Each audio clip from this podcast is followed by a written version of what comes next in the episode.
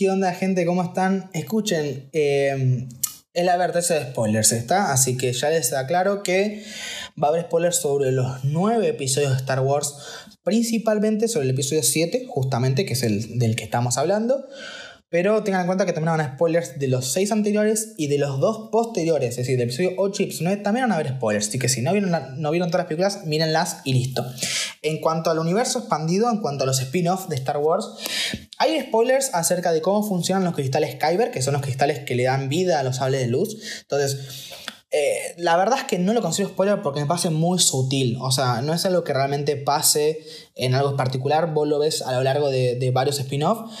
Eh, de varios contenidos lo vas viendo cómo funciona y demás, pero no es spoiler porque no es parte de la trama de ninguno, simplemente vas viendo el funcionamiento, entonces si solo vieron las nueve películas por esto no lo saben, pero tómenlo más como un dato de información que como un spoiler. Pero bueno, si los comento porque por ahí no, se lo quieren, no lo quieren saber, lo quieren ver en, en las propias series y eh, películas y videojuegos donde hablen justamente de los cristales Kyber. Pero bueno, de todas formas, les digo, les advierto que hablo un poco sobre eso, pero no spoileo ninguna trama. Es decir, esto se ve en varias tramas de varias historias, pero no spoileo ninguna trama ni historia, solamente hablo sobre el concepto de los Kyber y listo. Pero bueno, vuelvo a decir que no lo considero spoiler, porque me parece que no. Es más una información que otra cosa, y, no es como no es importante para la trama, no voy a spoilear nada. Pero bueno, si no, no quieren saber nada y quieren enterarse de este dato por su cuenta, ya eh, no lo escuchen este podcast. Pero si no les interesa o ya lo conocen cómo funciona y quieren. y ya, ya vieron las nueve, los nueve episodios de Star Wars, escuchen este podcast tranquilos porque no spoileo nada, pero nada más. Así que, sin mucho más que decir, los dejo con el episodio. ¿Cómo están chicos? Yo soy Laika y les doy la bienvenida a un nuevo episodio de películas en donde hablaremos de Star Wars, episodio 7, El despertar de la fuerza. Y sí, al menos de mi generación tenemos conflicto con estas películas. ¿Por qué?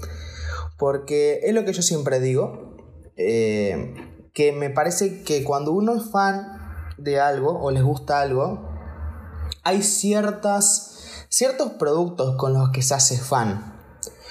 Y esos productos no los critica tanto como los que vienen a posterior de ese producto. Les explico y les pongo justamente el ejemplo de Star Wars. Yo, Star Wars, me crié y vi y me hice fanático con los seis primeros episodios. Episodio 1, 2, 3, 4, 5, 6. Por ende, yo sé que voy a ser más crítico con estas películas porque al fin y al cabo ya era fan cuando empecé a ver estas pelis que con las otras. Y esto pasa con cualquier cosa, ¿eh? eh no sé si les ha pasado que hay un, por una saga de libros, películas, juegos, cualquier cosa que, les, que se enganchan y les gusta y después esperan que salga algo nuevo. Bueno, una vez que se enganchan, van a ver que con eso no van a ser tan críticos como aquello que está por venir. Y es normal. Por fin y al cabo, uno ya es fan y por ende espera un mínimo que antes no esperaba porque no era fan, porque no conocía la franquicia. Vuelvo a decir, esto aplica para qué cosas, no solo para películas. Puede ser para series, puede ser para novelas, puede ser para videojuegos o prácticamente cualquier arte. Incluso cuando te gusta un artista, eh, una banda o un cantante, por ejemplo, es normal, las primeras te gustan, pero después esperas que sean que tengan un mínimo de calidad porque al fin y al cabo uno ya es fanático. Así que sí, voy a ser más estricto por ahí con estas películas. Sé que no debería porque, bueno, la idea de los análisis es eh, ser lo más objetivo posible. Pero con la saga que más me gusta, que es Star Wars, sé que es mucho más difícil que con otras cosas. Así que, como ya intenté con los otros seis episodios de, películas que hice, hablando justamente de, los seis, de, las seis, de las otras seis películas de Star Wars, intenté ser lo más crítico posible. Acá también sería lo más crítico posible y también seré, seré justo. Porque sí, de estas tres películas hay unas que me gustan un montón y hay otras que no me gustan para nada. Entonces voy a hacer, eh, voy a tratar de buscar un equilibrio entre, lo que, entre esas que no me gustan, buscar algo bueno y las que me gustan, buscar algo malo también. No simplemente decir, bueno, me gusta, entonces me gusta todo, o no me gusta, no me gusta nada. No, porque no es así. Eso sería muy muy, tonto. Eh, y solo un Sid es tan radical tomando decisiones. Bueno, perdón, me acordé de la frase de Obi-Wan del episodio 3, pero sí, o sea, sería muy, muy tonto ser tan extremista de, bueno, todo es bueno, todo es malo, eh, dependiendo del, de lo que te gusta o no te gusta, porque no es así. Así que, nada, sin más que decir, empecemos. Eh, cuando vi esta película en el 2015, si no me equivoco, salió al final de 2015, la vi en el cine, el día del estreno. La verdad es que me gustó mucho. Tengo que admitir que la primera vez que la vi me gustó mucho. Y a partir de ahí, cada vez que la veía me empezó a gustar menos. Hasta un punto, obviamente, ya hay un punto que no es que me gustaba cada vez menos, no. Simplemente eh, me gustaba menos que cuando las había visto las primeras veces. ¿Por qué? Porque la película tiene para mí algo, una cosa muy positiva que tiene también o sea, es, una, es una doble faceta. Por un lado, es muy buena en algo y para mí, por otro, es muy mala en otra cosa. Y para mí, ese punto negativo eh, ya viendo que no, no, solamente he dejado pasado tiempo, o sea, después de un tiempo de, de, haberlo ya como asimilado la película y demás, viendo las posteriores películas que venían y además todo el contenido de Star Wars que venía alrededor de esto, me di cuenta que ese punto negativo era mucho más grande de lo que yo pensaba. Y ese punto positivo seguía siendo igual de bueno, pero no llegaba realmente a remediar, por así decirlo, ese punto negativo. Y ahora voy a hablar explícitamente a lo que me refiero. Pero antes de eso, voy a hablar un poco sobre la película en general y después me voy a centrar en este punto tan negativo que para mí tiene la película. Eh, que vuelvo a decir, por más que esté buena en un montón de aspectos, para mí no se salva, pero sé que es un punto muy, muy personal, porque tengo amigos y conocidos que, que es más, ahí tengo amigos que les encanta este episodio. Entonces, eh, sé que es algo personal, pero bueno, justamente eh, el podcast es mío y, doy mi opinión, así que mi idea es justamente ser eh, sincero conmigo mismo y que bueno, que ustedes puedan compartir o no este punto, pero al menos que lo entiendan, ¿bien? Así que empecemos con el inicio, ¿no? Si no, ¿cómo empezaríamos? Luke desapareció. Bien, ya desde el scroll de entrada nos ponen que Luke desapareció. Esto es muy interesante porque ya desde el primer punto nos sacan al protagonista de lo que era la trilogía original del mapa. Em, entonces, eso me pareció ya un punto positivo. No por la historia como tal, sino a nivel de, saga, de trilogía.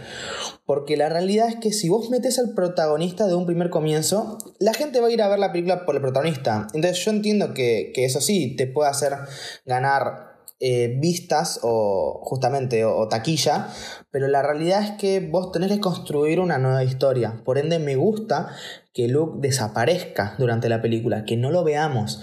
Eso me parece muy positivo, realmente, porque da pie a que los personajes principales se desarrollen y después tengan un encuentro con Luke, porque no es que Luke va a desaparecer de la trilogía, simplemente no lo vemos en esta película. A ver, sí lo vemos, pero no lo vemos realmente, o sea, lo vemos al final y listo. Pero bueno, eso me parece una jugada muy buena y muy inteligente, la verdad. Eh, porque vuelvo a decir, le da paso a los nuevos personajes. Así que en ese sentido me gustó. Después, hablando del inicio en, en Jakku, eh, qué buena escena inicial. Realmente, personas de las mejores escenas iniciales con esa primera orden que da miedo. Da miedo. Es, la, es de las pocas veces que vemos que los malos imponen. La primera orden impone, al menos en esta película, y al menos en esta primera parte, porque después es medio floja, pero al menos esta parte está muy bien, muy bien porque está bien, es cierto que, no había una guerra, es decir, era la primera orden en un, en, un sistema que no tenía defensa, salvo por Poe y, los propios aldeanos, no había algo para, para contrarrestar, pero igualmente se notaba una presencia. No, era, no imponían porque eran mejores que los otros, porque eran mejores simplemente porque no había guerreros del otro lado. Lo hacían por la presencia que generaban las tropas y toda esa escena donde se lo ven adentro de la, de, um, de la nave que está con las luces medio apagadas y prendiéndose. Eh, realmente genera esa tensión y eso diciendo, wow, guarda, estos son más jodidos que los Stormtroopers. Así que, o sea, que los soldados de asalto del, Imperio. Así que en ese sentido me gustó. La escena inicial es muy buena. Y ni hablar cuando llega Kylo Ren con ese tema tan icónico. Es muy, muy, muy bueno. O sea, eh, toda la escena inicial es muy buena. Hablando ya un poco de Poe, que es el personaje principal, o sea, uno de los principales que primero vemos eh, hablando con, este señor, eh, Lord Santeca, creo que se llama, y me acuerdo el nombre solamente por los juegos, por, el Lego principalmente, porque si fuese por la película no creo que no, creo que no se lo nombra, o si se lo nombra, no me acuerdo, pero bueno, a lo que voy es que le da este, esta pieza, que no sabemos en principio lo que es, pero ese toque de esperanza, si se mantiene todavía la esperanza en Star Wars, que al fin y al cabo es lo que la... Lo que la identifica, por decirlo, es esa esperanza constante. Entonces, en ese sentido me gusta, me gustó el comienzo, me gusta ver esa primera orden tan fuerte, tan dura eh, y tan fría, que vemos que cómo muere la gente.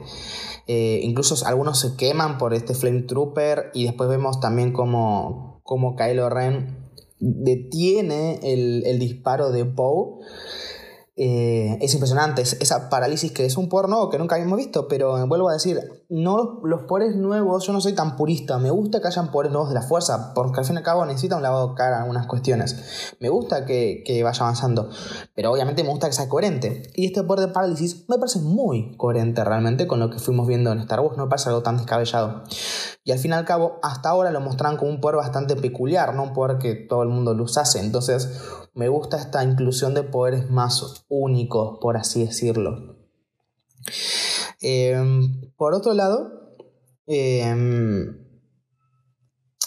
ya nos presentan en la misma escena a, a Finn, que es bueno este soldado de asalto que, que, que, que desierta, que deserta de la, de la primera orden. Eh, obviamente no entendemos mucho lo que pasa en el momento hasta que lo vemos después y entendemos justamente que es un, un personaje que, claro, que fue reclutado no por, o sea, no, no por decisión personal, sino porque fue arrancado de sus familias de chicos con muchísima gente ahí. Y unos vuelven a marcar que no son clones, es decir, los, los soldados de asalto siguen siendo humanos, siguen siendo reclutas, ya sea reclutas obligados o reclutas eh, no obligados, no sé cómo decirlo. Eh, sí, entienden a lo que voy.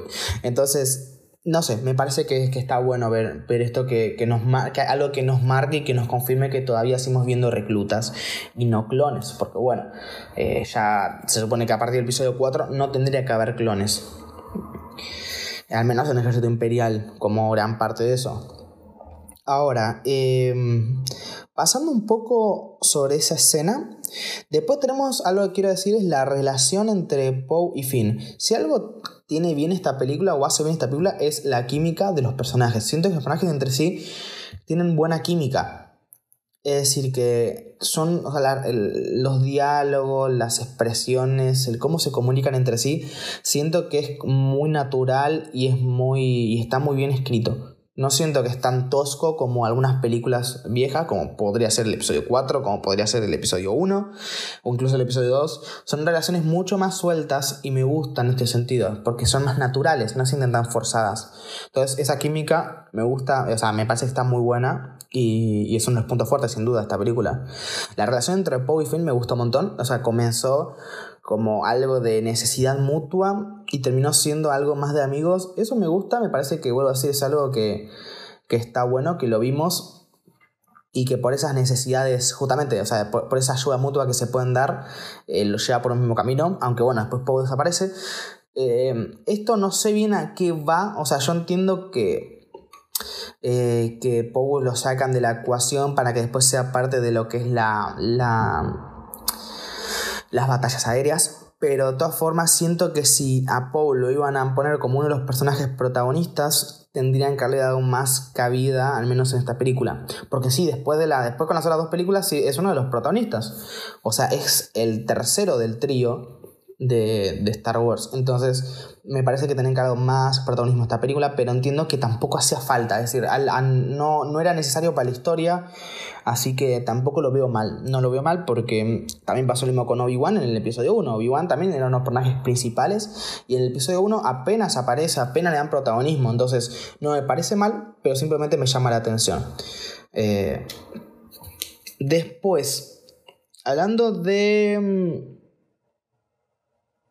bueno, hablando un poco del apartado estético. Perdón que me trabe, pasa que estoy viendo acá las anotaciones que tengo porque hay muchas cosas que quiero decir y no quiero que esto se haga eterno. Así que hablando un poco sobre el apartado estético, creo que es la mejor película de, las que, de las que voy criticando, ¿eh? o sea, sacando las que vienen después, del episodio 7 hasta el 1, va a ser que es la película que más bonita se ve. Y ustedes me dirán, y bueno, sí, pero es por la época no es por la época.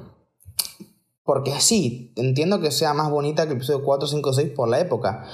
Pero el problema del episodio 1, 2 y 3 es que abusaron del CGI, abusaron de los efectos digitales. Y esta película tiene un buen equilibrio entre efectos digitales y efectos prácticos.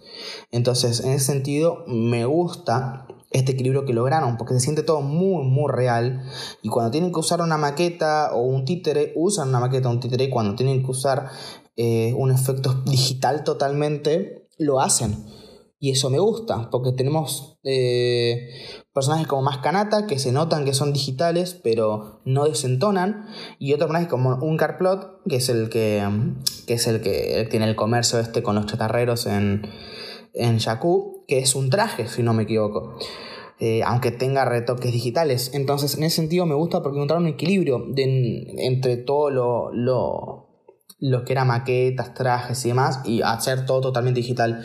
Y por eso se ve tan bien. Y por eso creo que va a envejecer bien, porque claro, ya pasaron solamente ya seis años de esta película, bastante tiempo, pero no pasó tanto tiempo como para que veamos si envejeció mal o bien los efectos. Pero yo mm, me arriesgaría a decir que van a envejecer mejor que eh, los episodios 1, 2 y 3.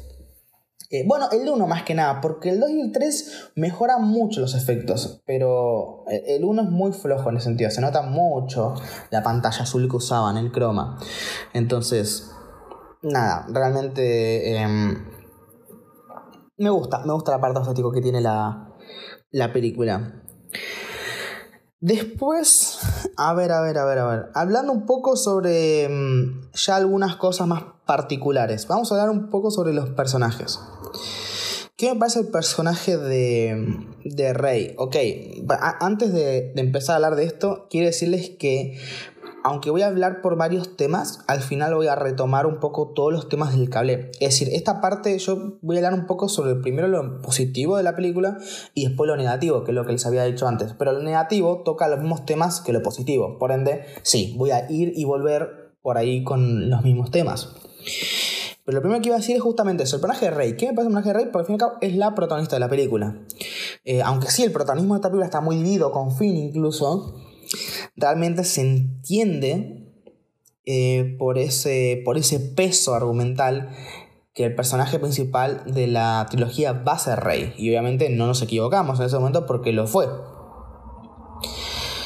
¿Qué me parece Rey? Eh, ok, es que no sé cómo definir esto sin tocar el punto negativo. El personaje de Rey me gusta porque es un personaje distinto. Es un personaje que a diferencia de, de, otros personajes que siempre quieren salirse o siempre quieren ir, Rey quiere quedarse en Jakku. Si a ella no le no es que no le moleste su vida, es que tiene un propósito para quedarse. Es un personaje que no le llega el propósito. No es como Anakin que se quería ir y le llegó la posibilidad de ser y se fue. No es como Luke que se quería ir y llegó la posibilidad de ser Jedi y se fue. O sea, llegó lo mismo, pero a ver, Luke fue involucrado en el, conflicto rebelde eh, imperial, entonces justamente por eso tuvo que, irse. Pero el rey también pasó lo mismo, también por involucrarse en el conflicto tuvo que irse, pero fue la única que no tenía ganas de irse. Es la única que no quería irse, pese a que tenía una vida mala, como lo era la de Anakin o la de Luke. Eh, bueno, por ahí no tan mala como Anakin porque no era esclava, pero casi que lo era, porque literalmente trabajaba para comer simplemente. Y contaba los días esperando que alguien venga. O sea, no, es una, no es algo muy lindo, pero es un personaje que, al fin y al cabo, se quería quedar ahí. No le interesaba involucrarse en nada. Y eso me gusta. Me gusta ver un, un lavado cara de ese sentido de. de la. digamos, del personaje con respecto al conflicto principal de la, de la trilogía. El personaje no, tiene, no tenía ganas de saber nada, fue involucrada indirectamente. Entonces, eso me gustó. En cuanto al diseño, la actriz y eso, me gusta. No voy a decir que me vuelve loco, no, ni la actuación, ni el, tipo de vestimenta, porque bueno, ya es una, ya es una opinión simplemente estética. Personaje me gusta, es decir, me agrada, me parece que está bien y listo, funciona. Así que no lo veo mal. Em, pero bueno, y la relación entre Rey y Finn me gusta porque siento, vuelvo a decir, siento que es natural, que es fluida, no es tan tosca como la de otros personajes. Entonces me gusta, en ese sentido me gusta el personaje de, de Rey, cómo interacciona con el resto de personajes, incluso con Kylo Ren tiene también algo bastante, o sea, una relación bastante natural. Así que me gusta el personaje de Rey. Hasta el personaje de Finn también me gustó, o sea, creo que Finn es el personaje más original en cuanto al concepto del personaje, porque es un ex Stone Trooper, es un ex soldado eh, de la Primera Orden. Entonces en ese sentido me gusta, porque nos muestran que hay desertores y que muchos de ellos no son simplemente porque son buenos, porque Finn es buena persona, sí, pero él no quería hacer lo correcto realmente. Más cuando, cuando, él, cuando Poe le pregunta a Finn por qué me ayudas y, Finn dice por qué lo correcto, Poe dice, no, vos necesitas un piloto. Y dice, sí, necesito un piloto. Como diciendo, no me veas con boludeces, vos querés escaparte, no querés ser bueno. Y evidentemente Finn, aunque es una persona que es buena, quiere escaparse. No tiene nada de ganas de estar con la primera orden y se va, porque aparte él sabe que no van a ganar. Aunque bueno, terminan ganando al final, porque bueno, es una película, son películas de Star Wars, tienen que ganar los buenos. Eh, y aparte están en. O sea, son. Este, Star Wars fue comprado por Disney, o sea que más todavía tienen que ganar los buenos. Así que en ese sentido, em, nada, o sea, cuando digo ganan los buenos me refiero al final de la trilogía, porque sé que hay películas, bueno, al final de la trilogía de, las precuelas ganan los malos. Pero bueno, me entienden la que voy. O sea, sabemos que ganan los malos, pero después ganan los buenos, sé que. No importa. La cuestión es que. Es que me parece que el personaje Finn es muy interesante. O sea, muy, muy interesante. Y que. Pese a que no se profundizó demasiado en eso de ser un soldado asalto no me parece mal porque sé, escuché gente que haya dicho, que, ha dicho, perdón, que, hubiese gustado que, que, que, profundicen mucho más en lo que era Finn, como su asalto, eso de dejar la, primera orden y demás. Pero bueno, teniendo en cuenta que el personaje que no es el principal de la trilogía, y teniendo en cuenta que ya de por sí vimos algunos comentarios, algunas cosas de las que él decía, no me parece que, que esté mal, o sea, no me parece que tendrán que profundizar más. ¿Que hubiese estado interesante? Sí, pero no está mal que no lo hagan porque la película no iba por ese lado y tampoco es el protagonista como para profundizar muchísimo más en lo que es su personaje. Así que el personaje Finn me gusta y aparte va a ser un personaje que, lo hace bien, es muy gracioso, es muy cómico y me gusta. A mí el personaje me parece que encaja bien.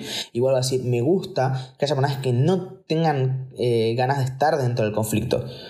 Eh, porque al fin y al cabo no vimos tantos. O sea, que el único personaje que no tenía ganas de estar en el conflicto era Han Solo. Entonces era el único. Después, mm, todo el homenaje siempre, de alguna forma, termina diciendo, bueno, dale, vamos a pelear.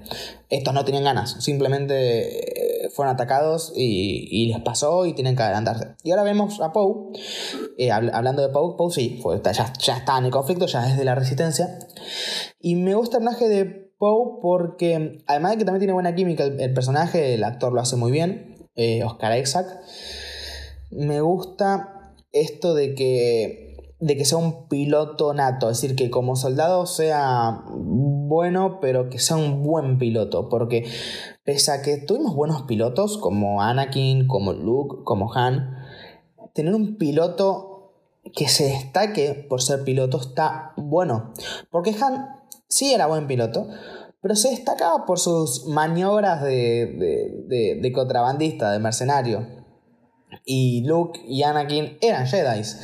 Entonces ver un piloto que su función y su, potencial real sea el de ser piloto, su principal eh, potencial ser de ser piloto, me gusta, porque tiene escenas muy, muy buenas que después voy a mencionar, pero me gusta el personaje como está pensado, por así decirlo, y aparte un personaje que esté dentro del conflicto hace mucho tiempo y que sea un soldado más, porque sí, es el mejor piloto de la, de, de la resistencia, pero no es un personaje de alto rango ahí. Eh, o sea, sí, tiene un rango alto, pero no es el líder de la resistencia, al menos hasta el momento que lo vemos.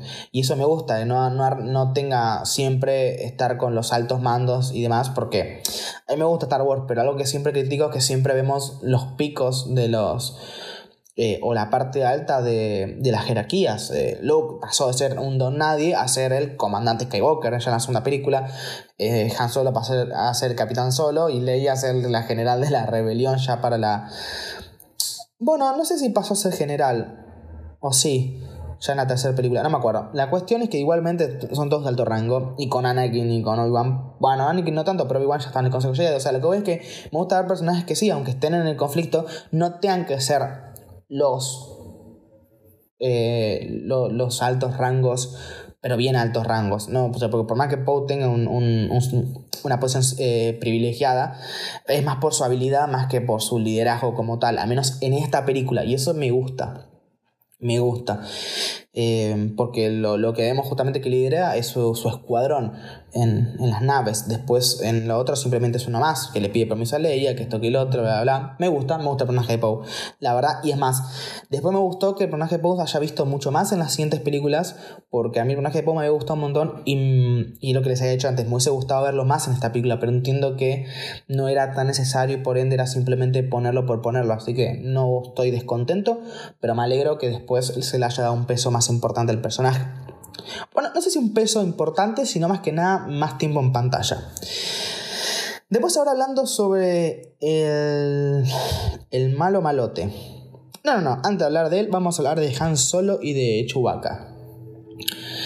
¿Qué me parece? Han Solo me parece que sigue siendo un muy buen personaje. Harrison Ford sigue siendo Han Solo. Es decir, creo que Han Solo es el personaje que más depende de su, de su actor.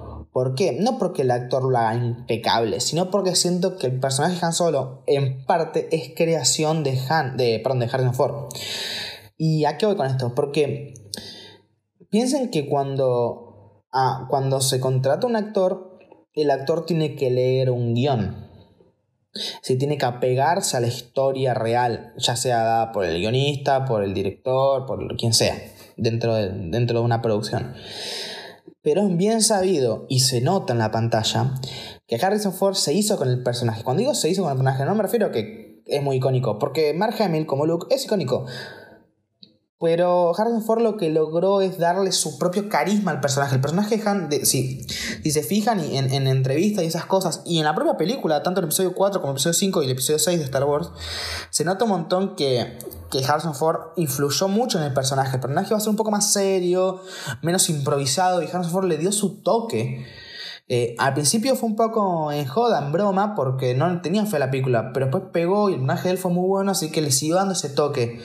O sea, Harry, el personaje Han Solo no solo se basa en, en el guion y en la actuación, sino también en, la, en el propio carisma que le pone el actor. Y obvio, sé que esto pasa con todos los personajes, pero siento que Harrison Ford es el que más destaca porque me parece que es el personaje que más, como, como digo, que si no hubiese sido el mismo actor, por más que haya otro actor que haya hecho exactamente lo mismo que pasa en el, lo que dice en el guion y lo haya interpretado de la misma manera, no hubiese sido lo mismo. Porque justamente lo que tiene el personaje es que se destaca, se sale un poco del guion en algunas cuestiones y ahí me gusta. Y me gusta que en esta película se mantiene eso. Bueno, no sé si en esta película también improvisó y demás, o, simplemente el personaje se hizo en base a eso mismo. Entonces ya el guion eh, eh, iba a ser así el personaje. No lo sé porque no me... Yo los trae escenas y demás los miro, pero no miro todo. Y esta película, como ya les adelanto, no es de mis favoritas. No me metí a ver demasiadas cosas. Pero se nota ese carisma que aún mantiene el personaje. El personaje se siente el mismo personaje, pese a que han pasado 30 años desde el episodio 6. No sé cuánto pasaron, pero 30 y pico, seguro. Entonces, me gusta. La verdad es que a mí me gusta. Em, el personaje Han Solo. Me gusta eh, cómo lo hicieron, el, cómo se comporta y demás. El personaje de Chewbacca, siento que esta película. A ver, nunca fue un personaje principal, pero siento que esta película está. Eh, en dos momentos lo desprestigiaron mucho, que los voy a decir ahora. El primer momento es cuando, se, cuando, cuando Rey y Finn reconocen a Han Solo como un héroe de guerra. No reconocen a Chewie. Y también Chewie no fue el super héroe de guerra, no fue el personaje icónico de Star Wars, pero estuvo ahí, o sea, peleó en la Estrella de la Muerte, peleó en, en, en Bespin y peleó en la Segunda Estrella de la Muerte junto a Han. Entonces, eh, teniendo en cuenta que aparte son personajes que son muy de la mano, que van muy de la mano, me hubiese gustado que haya un reconocimiento también de Chewbacca. Y tú eres el Wookiee que acompañaba a Han. O sea, me hubiese gustado algo así. La verdad. Porque a mí, vuelvo a decir, Chewbacca no es que de mis personajes favoritos. Pero siento que en estas secuelas lo desprestigiaron mucho. Al menos en esta película principalmente, ¿no? En las otras mm, más o menos, pero en esta más todavía. Eh, y después el otro momento es cuando justamente muere Han al final de la película y vemos em, cómo vuelven a, a Dakar, el, plan, el sistema este de Linium, y, y Leia abraza a Rey y pasa por al lado de Chewbacca y es tipo, amigos, son cuñados, ¿cómo? Bueno, cuñados, ten en cuenta que Chewbacca es como un hermano para Han, son como cuñados, es tipo, no, no vas a abrazar a, Chewbacca, que es tu amigo de todo, no, de toda la vida, pero hace muchísimo tiempo, y es el mejor amigo de, de, tu, de, tu, pareja que acaba de morir, o sea, me parece rarísimo. Además, creo que salieron a decir que, que fue un error esto que el otro, pero realmente, o sea, por más que lo salgas a decir, me parece un error muy grave. Es muy poco natural. O sea, aparte yo entiendo que Leia y Rey tienen esta relación. de la fuerza y por ende se sienten, o sea, son como los únicos sensibles de la fuerza en ese lugar. Entonces tiene esa, entiendo que se, que se transmite ese, ese sentimiento y que, y que aunque no se conozcan se abracen, eso me parece que está bien, me parece correcto. Y más teniendo en cuenta que después veríamos cómo Lea se transforma en la maestra de, Rey. Eso me parece increíble pero no habiendo pasado por el lado Chewbacca sin, sin darle atención. O sea, a mí me parece que es muy, muy feo. O sea, me parece muy, muy fea esa escena. Muy, muy poco natural. Y es de las pocas, ¿eh? Porque esta película no, no es tan incoherente con el mundo que plantea. Eh, es bastante coherente, pero esos dos puntos que encima son justo con Chewbacca me parecieron como muy malos, muy... Ah, muy... No me gustaron, la verdad. Así que nada, lo dejo ahí. De todas formas, Chewbacca me parece que es un personaje que tuvo... Tuvo su protagonismo en esta peli. Y, y, de todas formas el personaje me gustó. Pese a esas esos dos momentos, el personaje me gustó. Y, y cuando muere Han, que, que, grita y le pega un, un ballestazo a, a Kylo, me pareció un, un, bonito ese grito. Me, me, me, dolió hasta a mí el grito de Chewie en ese momento. La verdad es que mm, muy, muy bien lo hicieron. Porque piensen, pensamos que el grito de Chewie no es real. O sea, es una mezcla de... de de sonidos animales, de, osos, leones y demás. Entonces, eh, que, se sienta un dolor en un grito no real, me parece increíble, porque no es real. O sea, aparte, vuelvo a decir, porque si fuese de perro, de un animal que nosotros conocemos, entendemos cómo se... justamente cómo se se sienten tristes y demás porque tenemos empatía. Pero con algo que no existe, eh, está muy bien hecho para que lo sintamos. Entonces me gusta, me gusta ese momento. Me parece que está bien hecho y, me duele hasta a mí. O sea, me dolió más la muerte de Han por, por, el, grito de Chewie que por, que por el propio Han. Entonces me, parece que, que el personaje me gustó en esta película, salvo esos dos momentos particulares que no me terminaron de convencer. Y después hablando justamente de la muerte de Han, ¿qué me pareció la muerte de Han? Me pareció adecuada. Es el personaje de Han tiene que morir por eh, tres razones. La primera razón, que es la más sortiva, es decir, la, la, razón más, la menos, la que no tiene sentido a nivel de historia, sino a nivel de producción, y es que el actor, el actor Harrison Ford no quería actuar mal Han Solo. Es decir, creo que ya desde el, el Imperio Contraataca no tiene ganas de actuar Han Solo y siempre pide que lo maten al personaje, y nunca lo mataron, y entonces me parece que no está mal que el personaje dice, bueno, a ver, voy a volver, voy a cobrar millones, pero me matan y evidentemente no mataron. Creo que cualquier fan en ese momento que conocía la situación de Harrison Ford de que no el personaje no es que no le gustaba ya estaba harto o sea no es de los personajes con el que más le gusta de los que hizo él porque por ejemplo dice que por ejemplo con Indiana Jones que también es de de, de Lucasfilm de, de George Lucas dice que le gusta más el personaje y, y, que Han Solo no es que no le guste simplemente ya está no tiene más ganas de hacerlo. Eh, me parece que de todas formas eh, o sea, que quiero decir eso, que cualquier fan que o fan o persona en general que, que conociera la situación sabía que Solo iba a morir en esta película. Yo ya lo sabía, todo el mundo, bueno, todos los, con bueno, mis amigos con los que fuimos a ver la peli, lo sabíamos, porque tenía que pasar así. O sea, tenía que morir porque sabíamos que no iba a estar una tercera película. O sea, con suerte iba a volver para esta, volvió, cobró millones, listo, se fue. No me parece mal. Después volvió encima, e increíblemente en el episodio 9, pero bueno, eso lo hablaremos después cuando toque esa película. Increíble, realmente increíble que haya vuelto. No sé cuánto habrá cobrado para esa escena sola, pero bueno, no importa. La cuestión es que en el primer momento sí tenía que pasar. Después, si hablamos un poco a nivel de historia, tenía que pasar porque era el detonante del desarrollo de Kylo Ren, que para mí fue muy bien aprovechado en el episodio 8, el desarrollo del personaje con respecto a la muerte de Han. Eh, así que sí, tenía que morir para darle este, este paso a Kylo Ren como un villano. Eh, para darle más desarrollo al personaje. Y por último, tenía que morir porque tiene que dejar pasar a la siguiente generación. Eh, y yo soy, yo soy de los que somos, soy progeneracional, es decir, a mí me gusta, yo no quiero ver Star Wars 7, 8, 9 para ver a Luke, Han y Leia de vuelta. Que sí, los veo y me gusta y me da nostalgia, sí. Pero yo quiero ver algo nuevo, quiero ver una nueva historia, quiero ver otros personajes. Quiero ver a, a Rey, Finn y Poe como vi a Luke, Han y Leia y ver a, a Han, a, Leia y a Luke como vi a Obi-Wan y Yoda antes, así con personajes que son importantes pero no son los protagonistas. Y por ende, Han en esta película le habían dado un protagonismo bastante grande y no me parece mal que muera. La verdad es que me parece coherente tanto vuelvo a decir, por parte de producción, por el actor, por parte de la historia para Kylo Ren y por parte de la historia de la trilogía para darle pie a los nuevos personajes. A que sí, Han Solo fue como ese puente entre la trilogía original y la trilogía de secuelas. Pero ya está, cumplió su función y muere. Me parece que está muy bien. Y aparte la muerte me parece que está. que es lindo, es lindo momento. Es ese momento en el que vemos que Kylo Ren está en ese limbo y al final toma esa decisión de, de pasarse al lado oscuro. No me parece mal realmente. Así que en ese sentido me, gustó la muerte de Han, me parece coherente y la, y la apoyo bastante, me gusta. A ver, no es que me gusta que se muera el personaje, entiéndanme, me gusta cómo se murió y en qué situación de murió y qué fue lo que, lo que conlleva eso. O sea, por eso digo, por eso les digo que sí, al, de la, me trabé. Que a mí la muerte de Han no me parece mala, para nada. Me parece que está bien, bien, bien hecha, aparte en ese momento en el que eh, la Star Killer termina de absorber el sol y justamente y coso, y, se apaga todo la, luz y se ve todo oscuro. Aparte, esa cinematográficamente está bien, bien realizado, como digo, me, gusta. Ahora sí, eh, a ver qué me falta. Ah, bueno, hablar un poco sobre un poco los paralelismos. Si algo sabemos de Star Wars es que tiene estos paralelismos con la vida real. Eh, como tenemos eh, el imperio que era el imperio nazi, representaba al imperio nazi. Eh, tenemos un montón de referencias. Los Jedi como un grupo religioso, eh, el estilo de combate como los samuráis, o sea, los personajes representan un montón, o sea, como por ejemplo la, que el imperio justamente sean todos eh, hombres y, que, y, que, la rebelión sea con alienígenas mezclados, nos daba esa sensación de racismo en el propio imperio, o sea, Star Wars siempre fue un, películas que, que, homenajeaban y hacían estas analogías con, con un montón de, hechos reales y de nuestra propia cultura.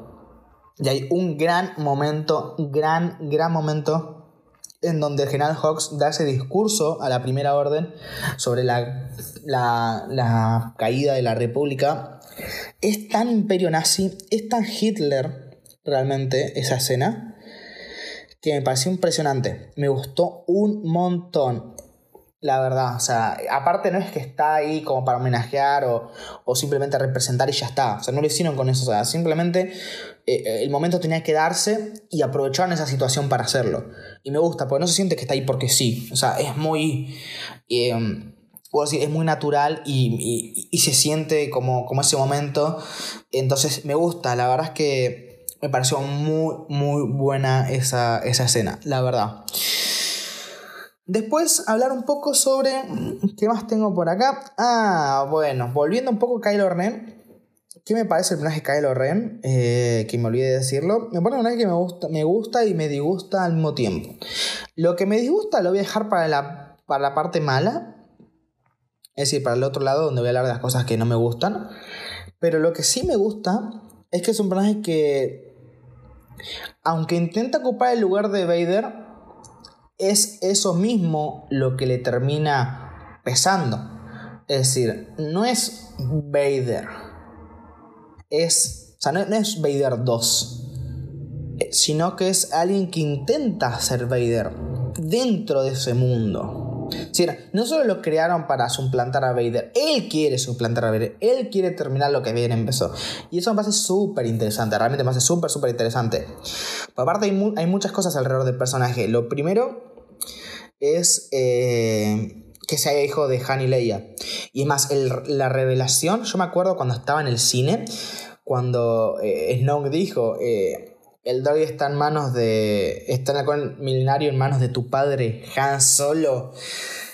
Les juro que me, se, me, paró el, el, mundo por, por cinco minutos, como si tuviesen pausado la película y después volviera, les juro, fue, no, no, no, qué momento, cómo me, fue una sensación que me, recorrí, que me recorrió todo el cuerpo, qué buena revelación, no me lo esperaba. Sé que hay gente que habrá investigado, esto se filtra, o sea, se, sabe, se puede ya saber lo que pasa en la película antes que pase, pero bueno, yo siempre fui de las personas que solo, miramos, solo miraba los trailers y listo, no miraba filtraciones, no querían ver nada de lo que iba a pasar. Entonces cuando lo vi fue como, ¡fua! ¿Cómo que es el hijo de Han? Entonces, em, y después que confirmen que es hijo de Leia, porque a ver, uno daba por hecho, pero después no lo confirman. Entonces, el personaje ya por sí tiene, ese, tiene, un peso importante dentro de la historia. Y ese momento, les vuelvo a decir, es increíble lo bien hecho que está. Em, y después con respecto al personaje, sí, me gusta vuelvo a decir, esto de, que lleve máscara simplemente por Vader, y que es más, Han se lo dice, no necesitas la máscara. Como diciendo, es simplemente una máscara de personalidad, una máscara de, tu verdadero ser, simplemente estás tapando quién sos realmente, porque no, no sos así, simplemente lo estás tapando, y eso me gusta, la máscara no representa solo esa ese fanatismo por Vader. Es como lo que él usa para tapar quién es realmente. Y es más, Piensen en la propia película, cómo arranca el personaje siendo un personaje súper temido, súper imponente. Eh, y que al final de la. O sea, que, te da miedo. Y al final de la película vemos como un personaje que es un nene. O sea, que es un nene que pierde todo el respeto del personaje. Y eso no está mal hecho. Está hecho bien y es a propósito nos estamos, que el personaje durante toda la película nos, nos, lo van de, nos, lo van humanizando. Poco a poco nos van diciendo, mirá, vos naciste, vos naciste de la luz, no del lado oscuro como a la primera orden. Es tu familia, bla, bla, bla. Poquito lo van ablandando. Y el momento en que se saca la máscara, o sea, cuando Joven hace los berrinches y después él se saca la máscara, notamos que simplemente es eso, es una máscara, pero no una máscara, vuelvo a decir, que te tapa la cara, una máscara que tapa su verdadero ser. Y eso me gusta porque en ese momento en el que saca la, máscara, terminamos de ver quién es realmente. Y entendemos que todo eso que nos imponía y que nos, nos daba miedo en un primer, en, un, sí, en un primer eh, momento, era simplemente eso, una ilusión, no era real. Y eso me gusta, porque aparte el propio sable de luz que me parece que es interesante, eso de la guarda, que no es muy práctico, teniendo en cuenta los movimientos de Jedi que son muy fluidos. No me parece muy práctico, pero sí me parece que, es innovador, me parece que es lindo estéticamente, me parece que está bueno el de luz, que es algo bastante original. Y me parece que es súper interesante, pero además no solo tiene la guarda. Si ven el láser, la luz del sable, está dañada si tiene esa como corriente eléctrica que pasa que está fallando, incluso los sonidos cuando se prende, cuando lo apaga, cuando lo mueve, se siente que va a explotar en cualquier momento sale luz.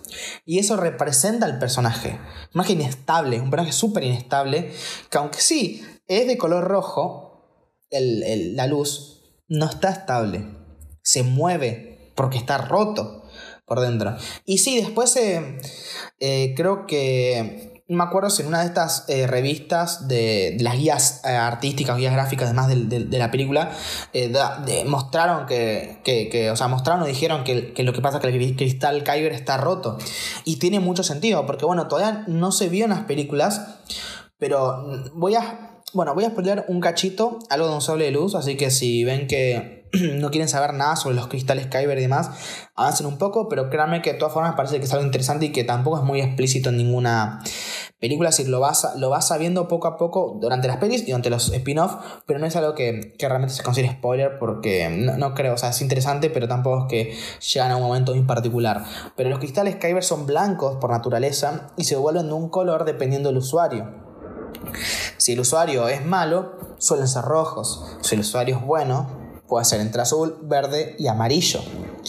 Eh, y bueno, también tenemos esa variación violeta, para, que es muy determinada, y también algunas cosas muy raras, como algún color muy extraño que no lo voy a mencionar, ya esto sí sería spoiler, sé que ya lo dejo eh, sin mencionar, pero justamente el cristal siempre es blanco y se eh, determina de un color en base a en qué momento o sea, en qué situación estás como vos. Pero no es que, o sea, no es, un, no es que vos tocas el sable de luz o el cristal y ya se cambia el color. No, simplemente es un. Se tiene que purificar. Porque Anakin, cuando se pasó al lado oscuro en el episodio 3, seguía teniendo el sable de luz azul. Y Luke, cuando usó el sable de luz en el episodio 4 de. De Anakin, incluso en el episodio 5 también, era azul. Y sabemos que el color de Luke no es azul, es verde. Es decir, no, no es que simplemente eh, tenés que agarrarlo y ya está. Hay que purificarlo es un, como un tratamiento, un, método que se hace justamente para que tome el color del usuario, que es justamente lo que hacen los Jedi al principio cuando tienen que buscar su propio cristal Kyber y los Sith al tener que robar un cristal Kyber o ah, de, un Jedi y demás. Pero bueno, la cuestión es que no quiero meter porque ya son cosas medio de, de series y demás. La cuestión es esa. Eh, entendemos que el cristal Kyber de Kylo Ren estaba entero y simplemente cuando... Cuando coso, cuando lo quiso purificar al lado oscuro, no lo pudo hacer. Eh, no se pasaba, no se hacía color rojo. No sabemos si hubiese quedado color blanco por estar medio como neutro, o hubiese sido azul, como su color original que veríamos en la, en la siguiente película, o simplemente, vuelvo a decir, o, era rojo pero no terminaba de ser el rojo potente, entonces al forzarlo se rompió. Se hizo rojo, pero se rompió, se, se agrietó. Eh, y es más, viendo la siguiente película después, en el episodio 8, cuando vemos un flashback de, de Kylo Ren, en donde en donde justamente se ve con su sable de luz azul, que es el mismo sable de luz, solo que no tiene la guarda, es azul y en la luz es estable. Entonces, sí, viendo la otra película entendemos eso, que, el sable de luz justamente era así, cuando lo quiso pasar, eh, cuando lo quiso purificar hacia el lado oscuro, se terminó agrietando y por eso tuvo que hacer la guarda esa para que libere más energía, porque no sé, por ahí explotaba o no sé. La cuestión es que parece que es muy interesante poner Kylo Ren porque de la propia base es muy simbólico. Todo lo, todo lo que es el personaje tiene, o sea, todo lo que es el, o sea, todo lo que tiene el personaje lo representa. El sale luz, la máscara, el traje, incluso la, la propia cara viendo el, pelo medio largo como el que tenía Anakin y al final con la cicatriz. Eh, me parece que es un gran personaje Kylo Ren. Desde esta película, y eso que a mí, a mí en, un primer, en, un primer principio no me gustaba, en un primer principio, en el primer momento no me gustaba porque decía, no, es como un Vader 2, es una copia barata. Y sí, es una copia barata, pero es la idea del personaje, es, la, es el trasfondo del personaje, el querer ser como Vader y que no lo es. Porque esa es la diferencia entre los dos. Vader también era bueno, pero el lado oscuro fue el poder que necesitaba para, para tener ese poder extra que él quería. Él se fue al lado oscuro convencido, realmente tenía esa oscuridad en él. Tanto es así que veíamos los ojos amarillos de Anakin en el episodio 3 y veíamos que posteriormente en el episodio 4 tenía un sable eh, de luz rojo estable. Porque él era malo, ya se hizo malo en ese momento. Kylo Ren no. Es decir, lo intenta, pero no puede. El sable luz lo, eh, sale luz de. Sí, lo. No me sale la palabra. Ahí está. El sale luz lo delata. Y no solamente lo, delata sale luz, sino que lo tapa él mismo con una máscara. Lo intenta tapar con una máscara. Y con esos arrebatos de ira y matando gente, pero él no termina siendo malo. No, tampoco quiere decir que sea una, una persona buena, porque en Star Wars hay grises, no es todo bueno o malo pero no es malo realmente. Y justamente lo que él tenía que hacer era matar a Han Solo. Porque uno, o sea, el, el, lazo principal que él tenía con la luz era su familia. Entonces él tenía que matar a Han Solo. Por eso la muerte de Han Solo me parece que es muy buena. Porque el personaje de Kylo le dan un avance tremendo.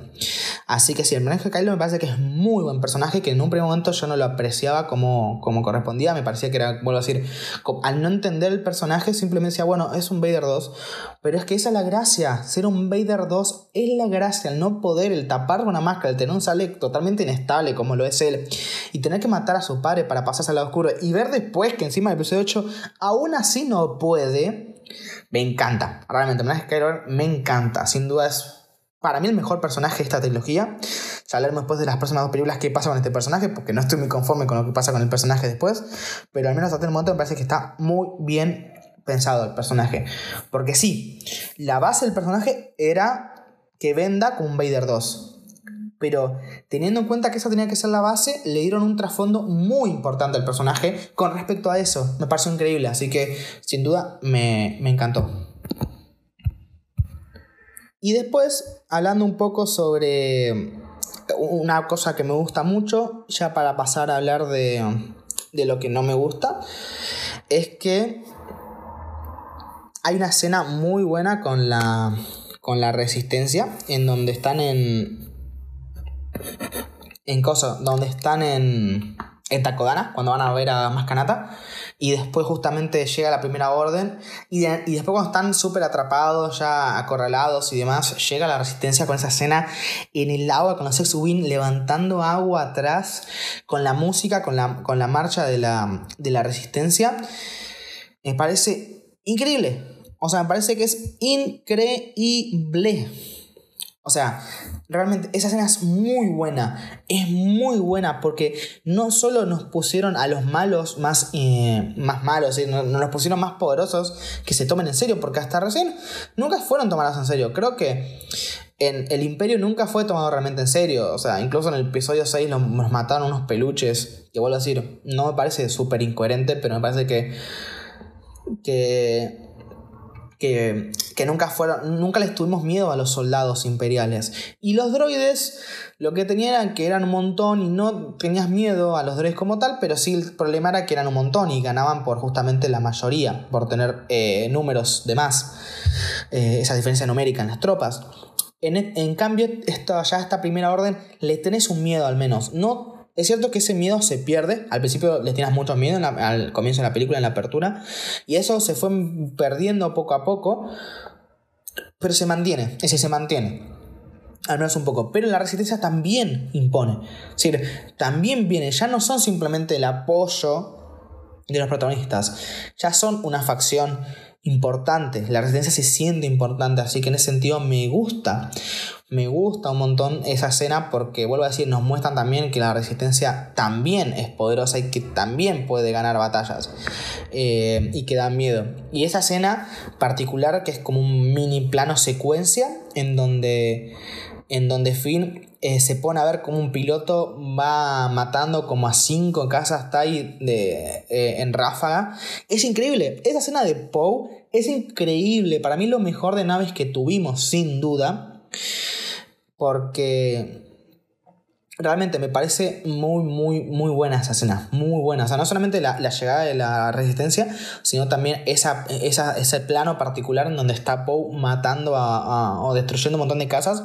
Parece que es una gran escena que nos pone, nos muestra realmente que es el mejor piloto de la resistencia. No es que simplemente nos lo dicen, ahora nos lo muestran. Que eso es lo importante en las obras, que no te lo cuenten, que te lo muestren. Y acá lo mostraban. Es decir, todo eso que nos venían contando tenía, tenía relevancia y tuvo relevancia después. Entonces, me gusta. No, no es que simplemente lo, lo decían, lo mostraron. Y eso me gustó un montón.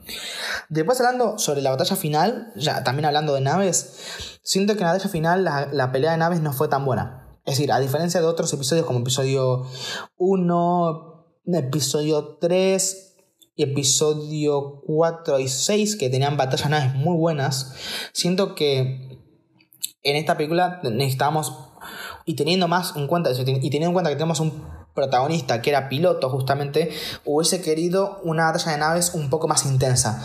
No, porque sí, estaba ahí la batalla de naves, pero no fue muy importante, tan, tanto para la, para la propia historia, porque no, también destruyeron la, la base Starkiller, pero no tuvo un peso real en el espectador, porque eran escenas muy, muy cortitas, muy de fondo. Entonces me hubiese gustado que tenga un plano un poco más presente, que es que no digo que tenga más tiempo de pantalla, sino que tenga más presencia en la propia historia, en el propio metraje. Así que nada, es algo un poco negativo que tengo. Y la batalla final entre, de sale luz entre Rey y, y Kylo me parece un poco rara. ¿Por qué les digo? Porque la coreografía y eso me parece que está bien. A ver, eh, siento que veníamos de películas en donde las coreografías eran muy marcadas y demás, y ahora vemos simplemente que los personajes parece que están eh, jugando con los sables de luz, que los están como tirando o revoleando de un lado a otro. Siento que tendrían que ser, o sea, que se quedaron muy como, o sea, incluso Luke en el episodio 5 y la batalla de Luke y Vader, el episodio 5 y el episodio 6 eran un poco mejores que esta porque siento realmente que simplemente están como chocando los palos como si fuesen nenes, chocando palos de uno lado a otro. No, no siento realmente que estuviesen peleando en serio.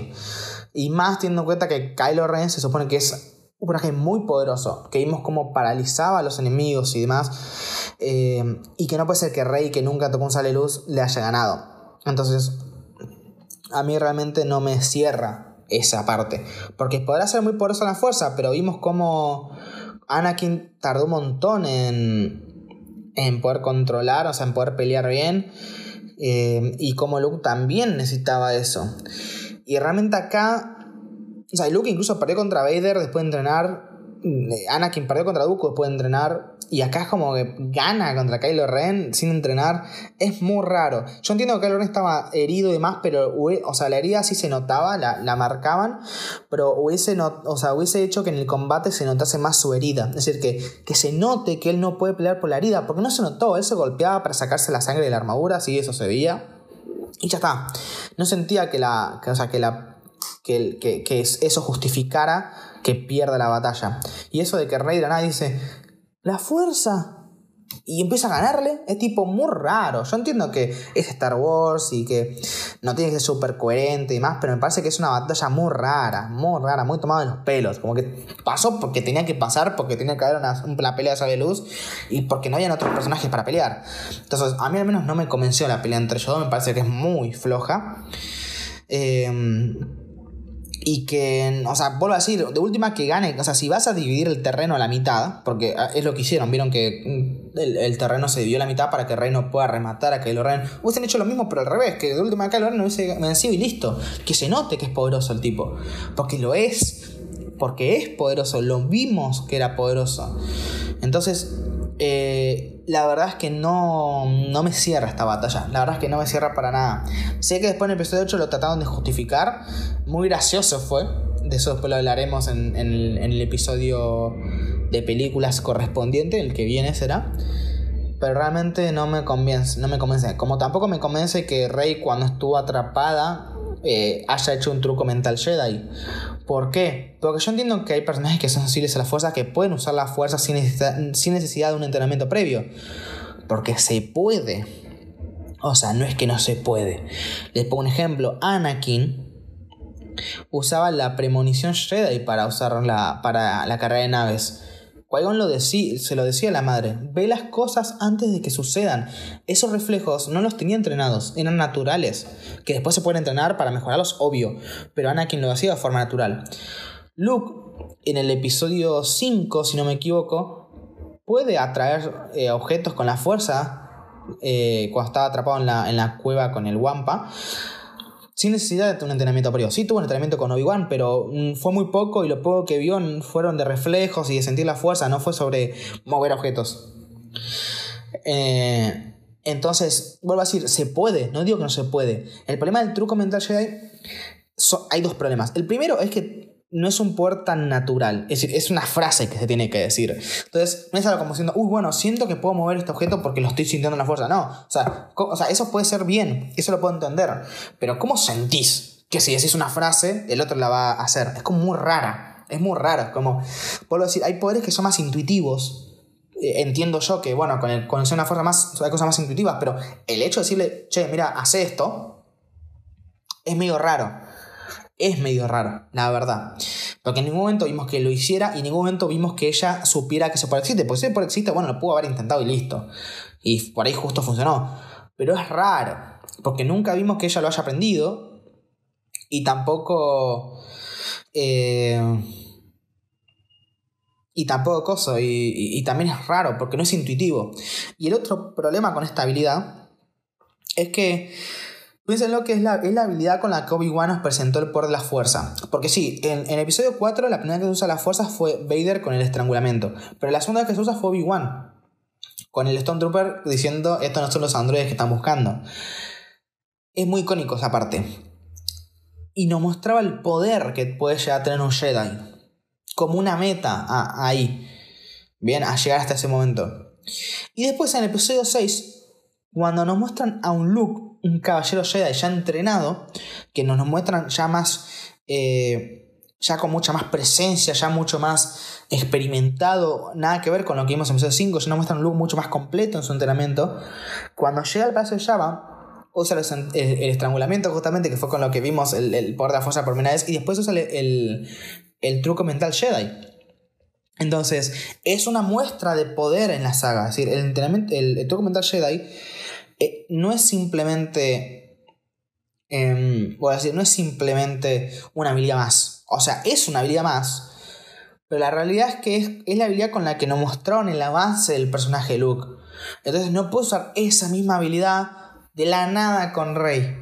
Es ilógico, no, vuelvo a decir, no solamente no pega porque no es intuitivo, es ilógico porque es una frase, o sea, es algo que, no es intuitivo y que lo tiene que aprender, sino que encima eh, es la habilidad con la que nos muestran el avance de los personajes. Y acá lo estamos haciendo justamente al revés. Así que a mí, al menos, eso no me gusta. El, el que Rey sea tan poderosa de la nada no me gusta. Y no, y por más que Rey hubiese sido la, la hija de Luke, como muchos pensábamos, incluido yo, no se arreglaba. Porque ni Anakin podía hacer eso, ni Luke podía hacer eso. También, vuelvo a decir, tenían poderes intuitivos, pero eran apenas, eran cositas que podían hacer.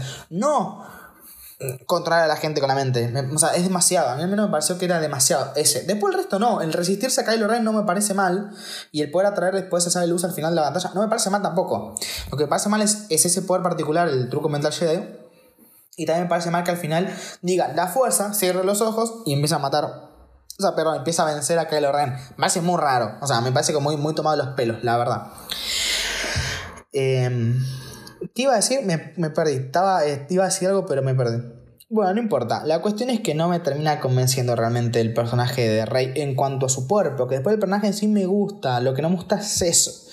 Y el hecho de que del misterio que ponen en Rey me gusta también. Me parece que es interesante ver cómo o sea, eh, quién es rey, el tema de los padres, el tema de...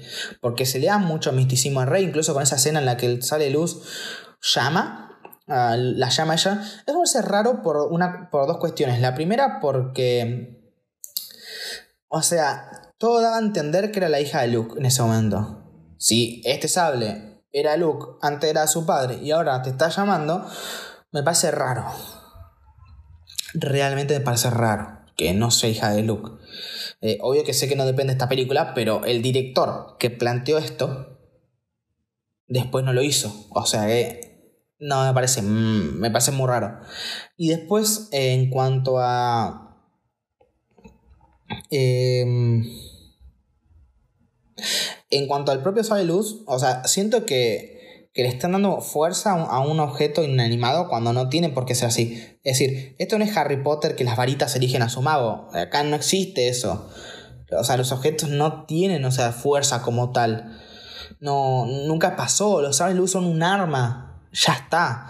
Se han roto miles de veces antes y ya está. No es algo que es muy particular. Sí, es particular, pero lo que es particular es la esencia del, propio portador. El color es lo particular. Que el color, voy a decir, no tiene que ver con el propio sable, porque puedes perder un sable como Anakin que perdió su sable en el episodio 2, y episodio otro sable muy parecido, pero de color azul también, porque es el color de él, como Jedi.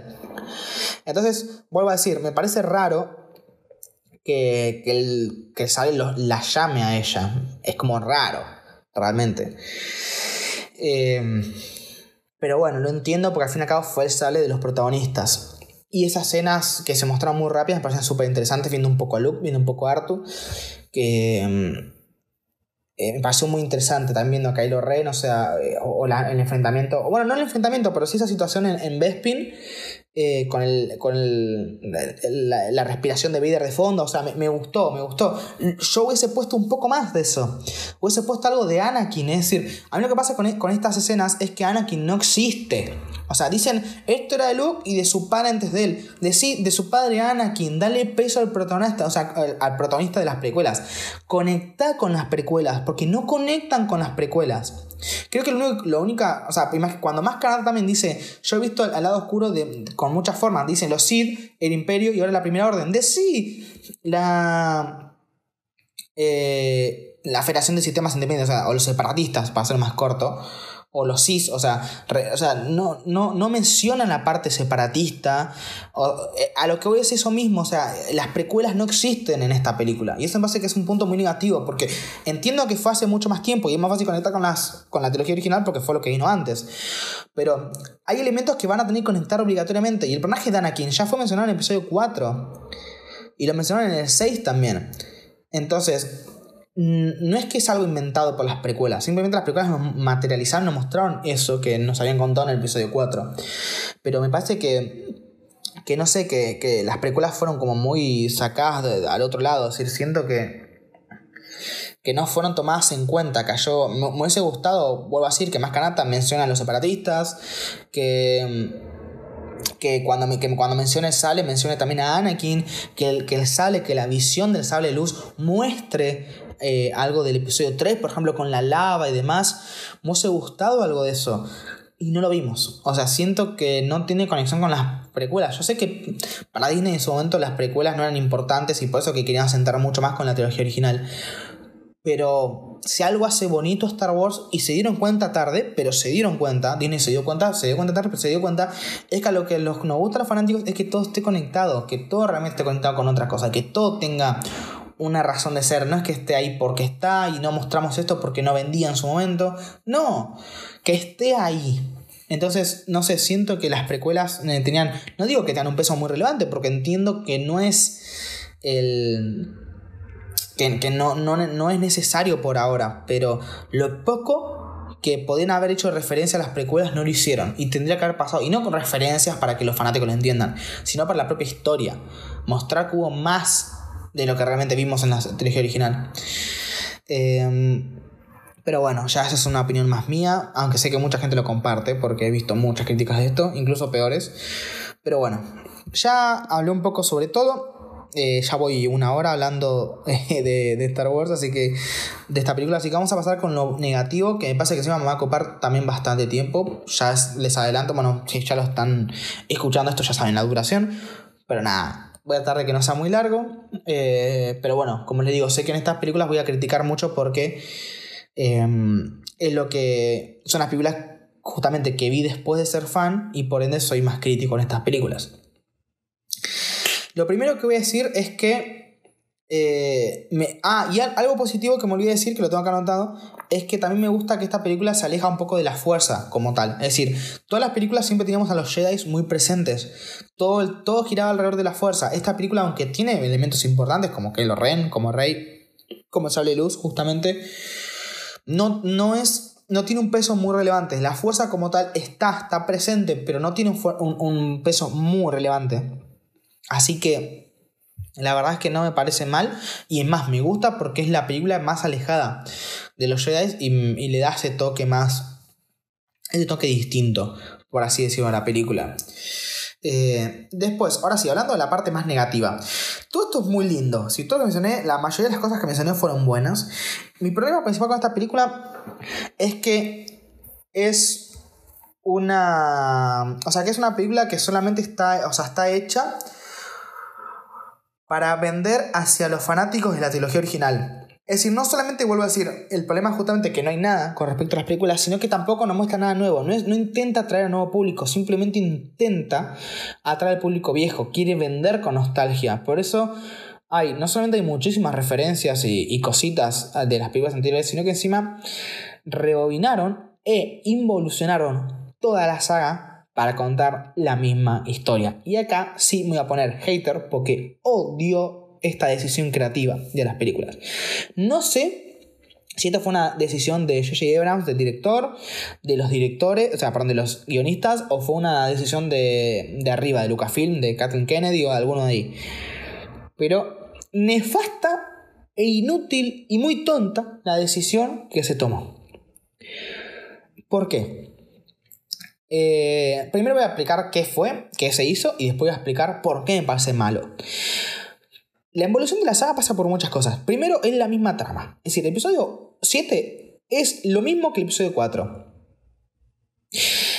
Uno, uno, de los, uno de los tres personajes principales, que viene a ser el líder, en un caso Leia y el otro Poe, le da un mensaje a un robot importante, Artu o BB-8, y este se escapa a un planeta de arena, Tatooine o Jakku, en donde encuentra el protagonista de la saga, Rey o Luke, donde después encuentra al, al comediante o el gracioso del, de los tres, Finn o Han, donde después tienen que escapar, donde van a después una cantina con Takodana o en Tatooine.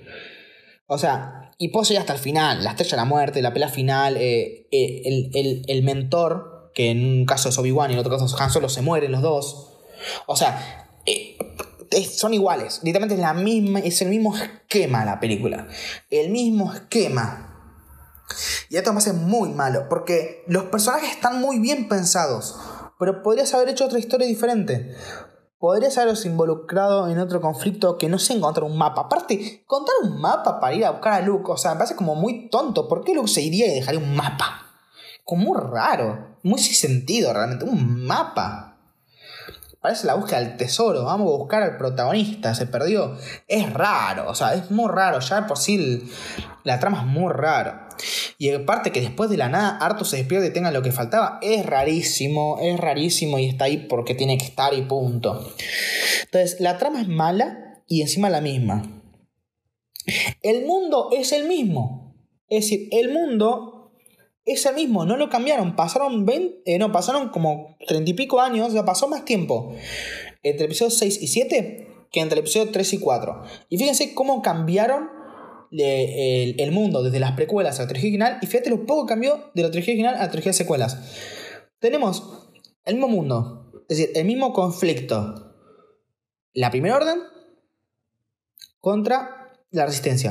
El mismo conflicto es.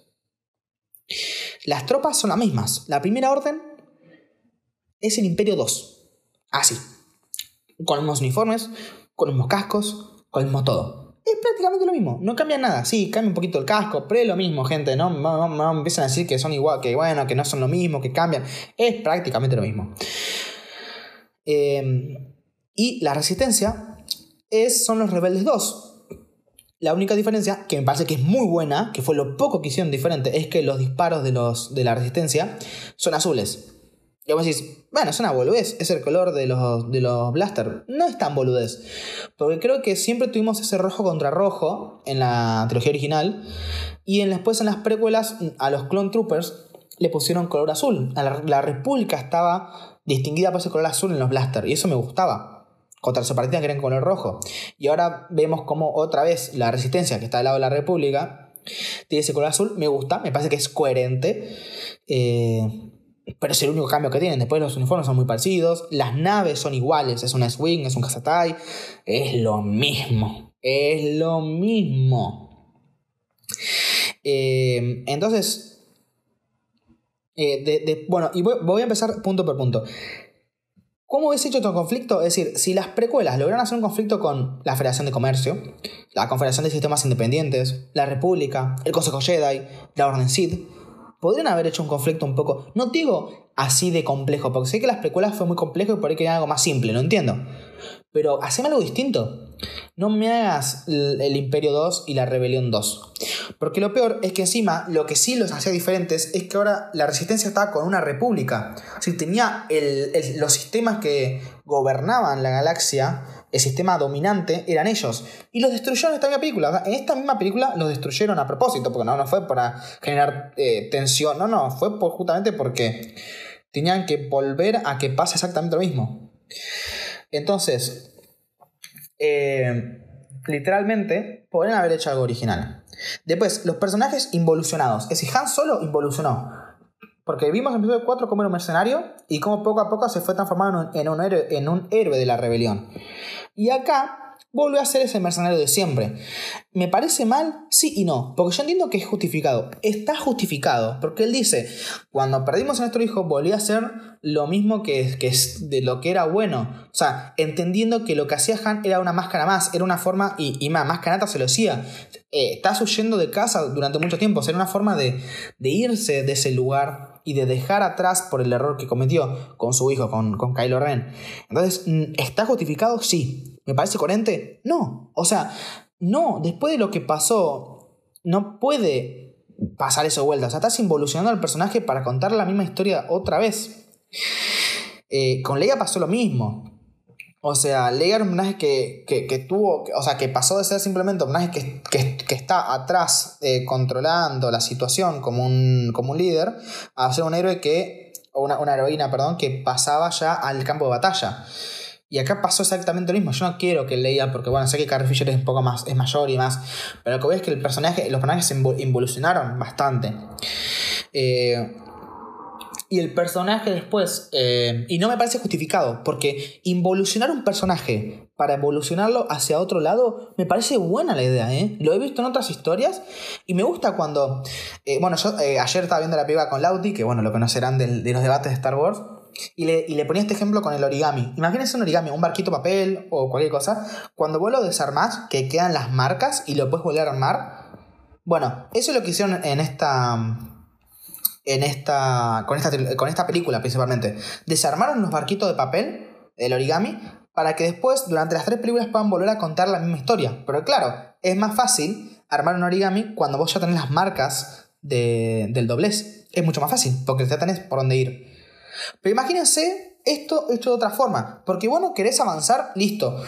¿Querés usar esta involución para otra cosa? Genial. Vos puedes desarmar el barquito y armar otra cosa con ese papel. Y cuando, por ejemplo, en vez de un barquito más un avión, el avión no va a quedar como un avión impecable, va a quedar un avión con las marcas del barco que una vez fue. Eso es increíble, porque por si querían involucionar los personajes no me parece mal. El problema es que los involucionaron para llevarlos hacia el mismo lado. Han Solo dejó de ser un mercenario para ser un, rebelde, un héroe, y acá hizo exactamente lo mismo. Dejó de ser un mercenario, para ser un héroe. Entonces, estás involucionando la trama para contar una historia. Eso me parece mal. Pero si vos querés involucionar los personajes y llevarlos para otro lado, no me parece mal. Me parece muy bien incluso. Me gusta cuando pasa esto, me gusta, como digo, porque ves las marcas de lo que una vez fue. Les pongo un ejemplo, no quiero adelantar, pero Luke en el, episodio 8 hicieron esto, lo involucionaron para, para evolucionarse a otro lugar. Después hablaré si a mí me gusta o no, pero eso es más coherente que simplemente repetir la misma historia. Bien, entonces, a menos a mí no me gustó. Y después están los personajes 2.0. Kylo Ren es Darth Vader, Rey es Luke, Finn es Han y Poe es eh, Leia. Y encima después tenés a BB-8, que es Artudito y Citripio. O sea, eh, eh, Hawks, que es Tarkin. Eh, Snoke, que es Darth Sidious. Entonces, a lo que voy es que todo desevolucionaron.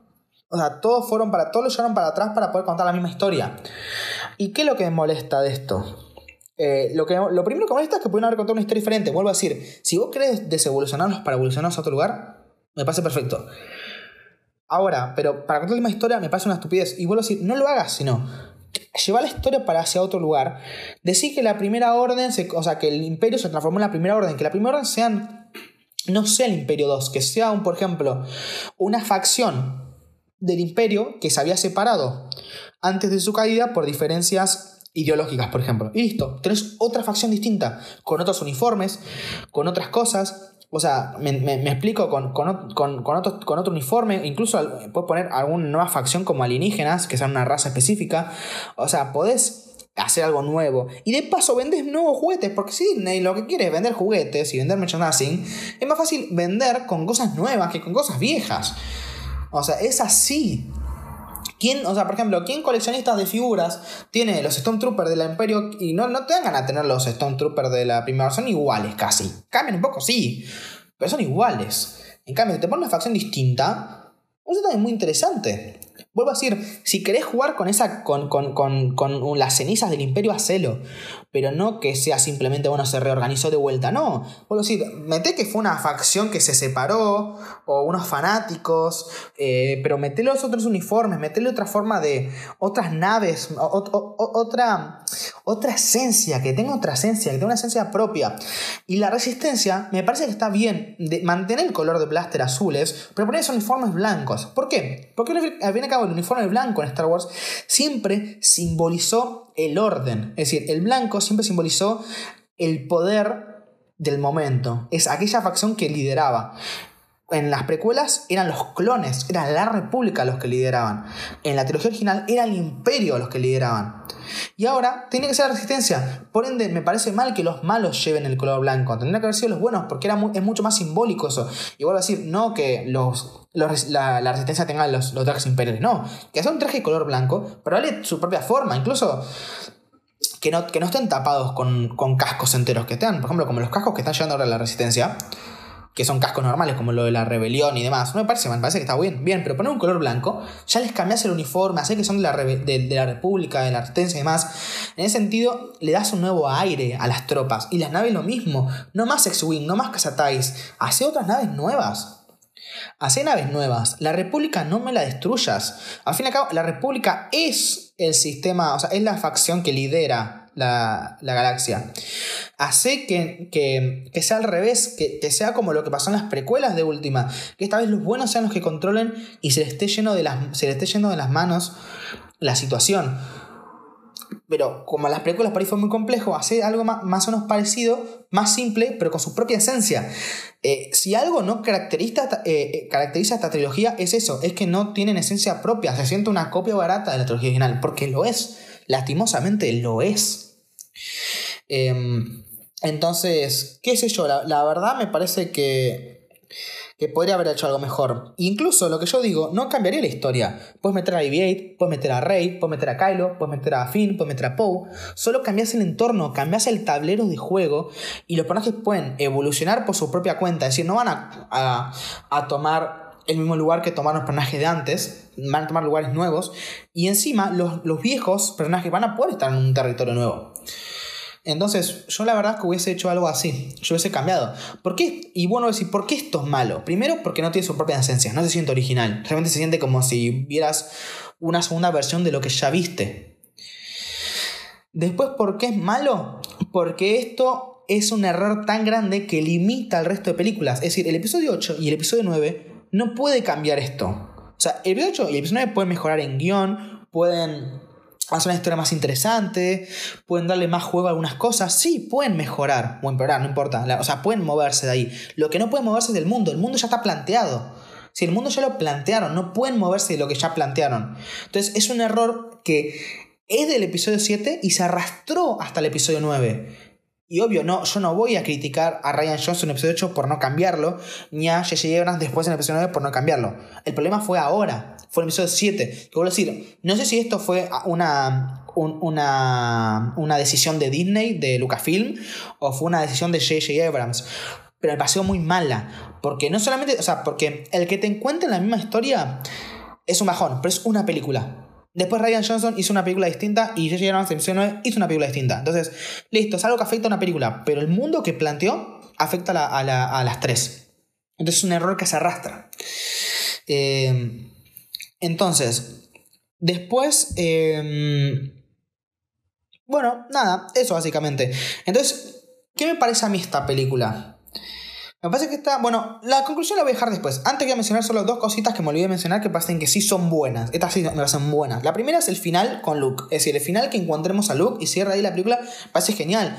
No solo porque los fanáticos tuvimos dos años esperando para ver qué mierda pasaba entre Rey y Luke, sino porque encima tuvo un final potente, viendo al protagonista, viendo a la figura de lo que es Star Wars. Es cierto que, que hay personajes más icónicos, porque creo que Yoda y Darth Vader o Artudito, incluso son personajes que son muy icónicos hoy en día y que lo fueron en su momento también. Pero Luke no era, el protagonista de, la trilogía original. Entonces verlo acá es muy lindo, verlo en el final, eh, bien, ver que al fin lo encuentran. Y aparte pasa una escena muy bien hecha, salvo por ese plano final en donde se los ve de lejos girando la cámara, que me que queda muy feo.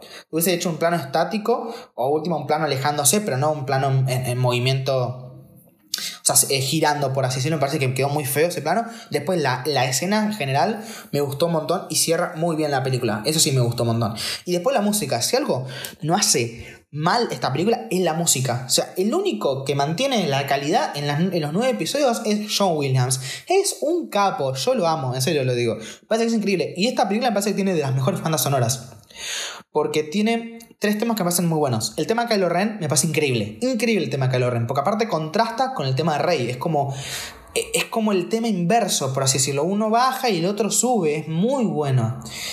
El, tema de la resistencia me parece muy bueno. Esa marcha de la resistencia que justamente acompaña esa gran escena cuando los X-Wing van hacia Takodan a salvar a, Han y compañía. Me parece que es muy buena ese tema también. Y después o sea, y no solo por los temas, ¿eh? o sea, la música en general es muy buena, pero bueno, yo destaco los temas porque al fin y al cabo me gustan también eh, los leitmotiv que hace justamente John Williams con los personajes y demás. Y después para mí el que es el mejor tema de toda la saga, el tema de Rey. Me encanta, realmente el tema de Rey me parece que es muy bonito, es muy lindo, es una versión compleja del tema de la fuerza. Eh, si los que saben música pueden, eh, si, prestan atención a la, partitura y a los sonidos y más, se van a dar cuenta que es un tema un poco como más complejo, pero parte del mismo. Y es más, al final de la película, eh, vieron que los créditos se ponen algunos temas de fondo. al final, al final, final, literalmente al final, el último tema que suena, que durará un minutito, es una mezcla entre el tema de la fuerza y el tema del rey. Cómo se van acoplando uno así hasta que forman un solo tema. Es muy lindo y lástima que nunca se usó dentro de una película esa mezcla entre el tema del rey y el tema de la fuerza. Porque sí se usó, pero no de esa manera tan linda como encajó en los créditos. No se usó dentro de la película y no se usó después en el episodio 8 ni en 9, si no me equivoco. Pero de todas formas es muy, muy linda esa parte. Así que, bueno, mi conclusión de esta película es que, la verdad, bajo mi opinión, es una película que es muy buena. O sea, es muy buena la película, realmente. O sea, es súper divertida. Es la película más entretenida. O sea, de las nueve, de los nueve episodios, parece que es la más entretenida. Va al punto, no te aburrís nunca, es divertida, es un, es un humor que a mí me gusta. Es cierto que mucha gente dice que es demasiado humor. El episodio 8 y episodio 9 también tienen esas críticas, que es demasiado humor. Pero yo entiendo que es por la época también. Depende mucho de la época, el humor y el cine. Entonces, a mí la verdad es que me gusta porque le caracteriza de una forma cada trilogía. Entonces, me gusta, no es que el humor me parece que está mal. Sí, que por ahí tiene mucho humor, sí, pero no me parece que esté mal, me parece que es divertido. Entonces, a mí me gusta, a mí la verdad es que esta película me gustó un montón, es súper entretenida, súper dinámica en cuanto vuelvo a decir, en cuanto a los personajes son súper eh, carismáticos, tienen buena química entre sí, eh, eh, los planos están bien hechos, no, no es nada que destaque, ¡fuah! Qué, qué fotografía! No, pero cumple y es muy buena, el aparato estético es muy lindo, porque vuelvo a decir, es un equilibrio entre los efectos prácticos y los efectos digitales. entonces la película es muy buena en sí, es muy buena. El problema es esto. Como película es muy buena. Como película Star Wars, siento que hasta las que fuimos viendo hasta ahora me parece la peor porque no te cuentan nada nuevo. Y vuelvo a decir, esto es una opinión de fanático. Entiendan que yo soy fanático de Star Wars. No soy alguien que va y la mira y me divierte y listo, queda ahí. Me gusta, me gusta ver cómo, cómo avanzó la trama, después me gusta jugar videojuegos, me gusta ver las películas otra vez, me, gustan también eh, ver las series que acompañan estas películas. Entonces, la realidad es que esta película es la que menos contenido trae sobre la mesa porque la, es una realidad, ¿no? Y, miren los spin-offs que hay hasta ahora. ningún spin-off aprovecha realmente esta época, salvo Resistance. Cuando digo spin-off me refiero a audiovisual, porque sé que hay un montón de novelas, cómics y demás. Pero me refiero a los más potentes, que suelen ser, o sea, los más importantes para Star Wars. No quiere decir que son los mejores, ¿eh? quiere decir simplemente son los más importantes, que son los audiovisuales. Es decir, las películas, las series y los videojuegos. Ninguno aprovecha bien esto, solo la serie Resistance. Después ninguno aprovecha realmente esta época. Todos son del episodio 6 para atrás. Obvio que sé que de Mandalorian es entre el 6 y el 7, pero está más, cerca, más cercano al 6 que del 7. No vemos a la primera orden, vemos al Imperio todavía. Em, después el Battlefront 2 también vimos al Imperio y después se transformó en la primera orden, pero qué sé yo, fue muy flojo, la verdad, después hablaré sobre, sobre los videojuegos. Eh, tengo, tengo pensado hablar sobre los espinos de Star Wars, que voy al día, creo, me falta ver hoy el capítulo de, de Bad Batch. esto lo estoy grabando un viernes, no lo voy a subir hoy porque todavía me falta subir el debate de la trilogía de precuelas. Pero de todas formas, Estoy más o menos al día con, los spin-offs. Me falta, creo que Resistance no más, que la quiero ver igual. A lo que voy es que, después el resto del texto del día, el tema es este. O sea, voy a hacer una. Me, refiero, voy a hacer una crítica y un análisis sobre todo lo que me falta de los spin-offs, pero bueno, más adelante. Esto ya será mucho más adelante porque no quiero saturar el podcast. Ya de por sí se está saturando Star Wars porque es lo único que subí hasta ahora. Pero bueno, después de esta trilogía empezaré a variar un poco y después ya sí volveré y hablaré un poco sobre el resto de cosas. Pero lo que voy es que, siendo un consumidor de Star Wars, más, eh, más fanático, siento que al menos a mí a nivel personal, que es a nivel personal, porque sé que, además, tengo un amigo, bueno, un, eh, Franco, saludos si estás escuchando esto, Franco, que es con el que fui a ver todas las películas, es decir, cuando eh, esta película, episodio 7, la fui a ver con él, episodio 8, episodio 9, eh, Rogue One, Han Solo, vi todo con él de Star Wars, fue con el que más compartí Star Wars en mi vida. A él le encantó el episodio 7, y es fanático como yo, ¿eh? y le encantó Star Wars, el episodio 7. Entonces, yo entiendo que esto no, no es una, una opinión súper popular, entiendo que es una opinión mía, pero al menos yo prefiero una, una buena base de trilogía a que una buena película. Me explico, el episodio 1 de Star Wars no fue una gran película. Decir, me parece que es una película muy buena, sí.